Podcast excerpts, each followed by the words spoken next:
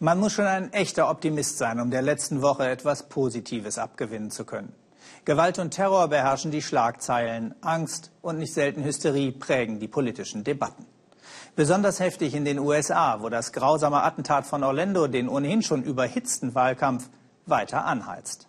Ein fanatischer Muslim, der Schwule und Lesben erschießt, ein gefundenes Fressen für Populisten wie Donald Trump. Doch unsere Korrespondentin Ina Ruck hat auch Menschen getroffen, die ihren Glauben an ein tolerantes Amerika nicht einfach töten lassen wollen. Sie beten für die Opfer aus dem Nachtclub. Auch das ist Orlando. Eine muslimische Gemeinde der Stadt versammelt sich zur Andacht gleich am ersten Abend nach dem Anschlag. Selbstverständlich sei das, sagen sie, genauso selbstverständlich wie das Blutspenden für die vielen Verletzten. Weil wir Amerika sind. Und nur hier in Amerika sind wir gemeinsam ein großes Ganzes, trotz aller Unterschiede in unserer Kultur, unserem Glauben oder in unseren Vorlieben im Leben. Genau darum beneidet uns die ganze Welt. Wir erlauben niemandem, uns das zu nehmen. Und doch, die Angst ist gegenwärtig. Denn die Einheit ist längst brüchig. Muslime gehören längst nicht mehr für alle Amerikaner dazu. Muslime sind Wahlkampfthema. Erst recht nach dem Anschlag von Orlando.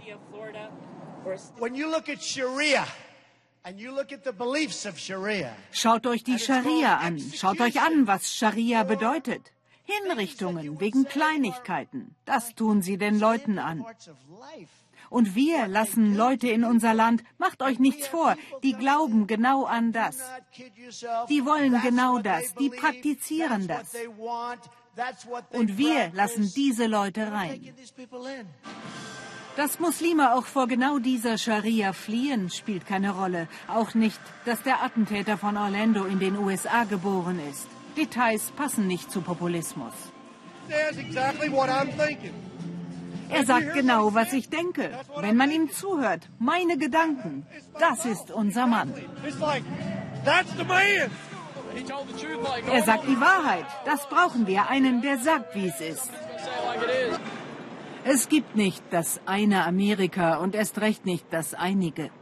Wer in der Großstadt lebt wie in New York, dessen Wirklichkeit hat wenig zu tun mit dem großen Rest des Landes. Genau diesen Unterschied, sagt die Journalistin Farai Chidea, nutze Trump.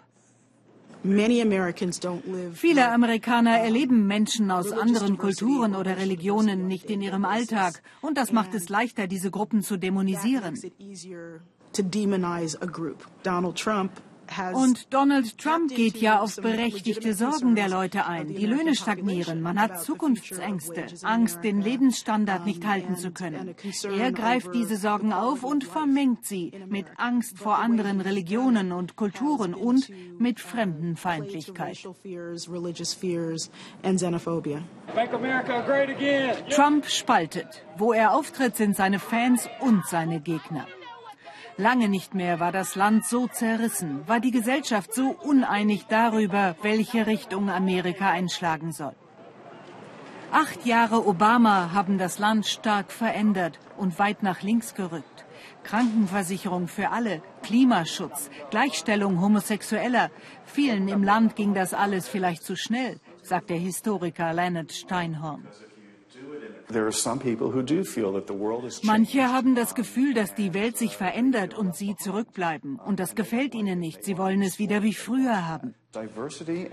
Aber Vielfalt und Gleichbehandlung, das sind neue Werte der Gesellschaft. Diskriminierung gilt jetzt als unmoralisch. Und es ist nicht plötzlich Obama erschienen und hat alles verändert. Nein, er ist die Bestätigung dieser Veränderung. Im Center einer Beratungsstelle für sexuelle Minderheiten in Orlando haben sie jetzt Eingangskontrollen. Und die Telefone stehen nicht still, sagt Talia. Sie ist transgender, hat bis vor einem Jahr noch als Mann gelebt. Als Mann hat sie in Vietnam gekämpft. Jetzt kämpft sie mit all den anderen gegen die Angst. Angst macht blind. Es wird immer Verrückte geben wie diesen Täter. Ja, er hat sich zum IS bekannt, vielleicht aber auch nur deshalb, um seiner eigenen wahnsinnigen Tat eine Art Sinn zu geben. Vor den Karren der Anti-Muslim-Kampagne wollen sie sich hier nicht spannen lassen.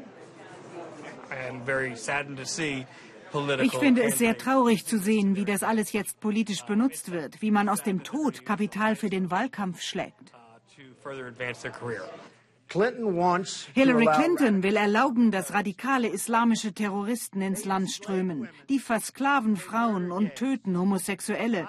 Ich will sie hier nicht.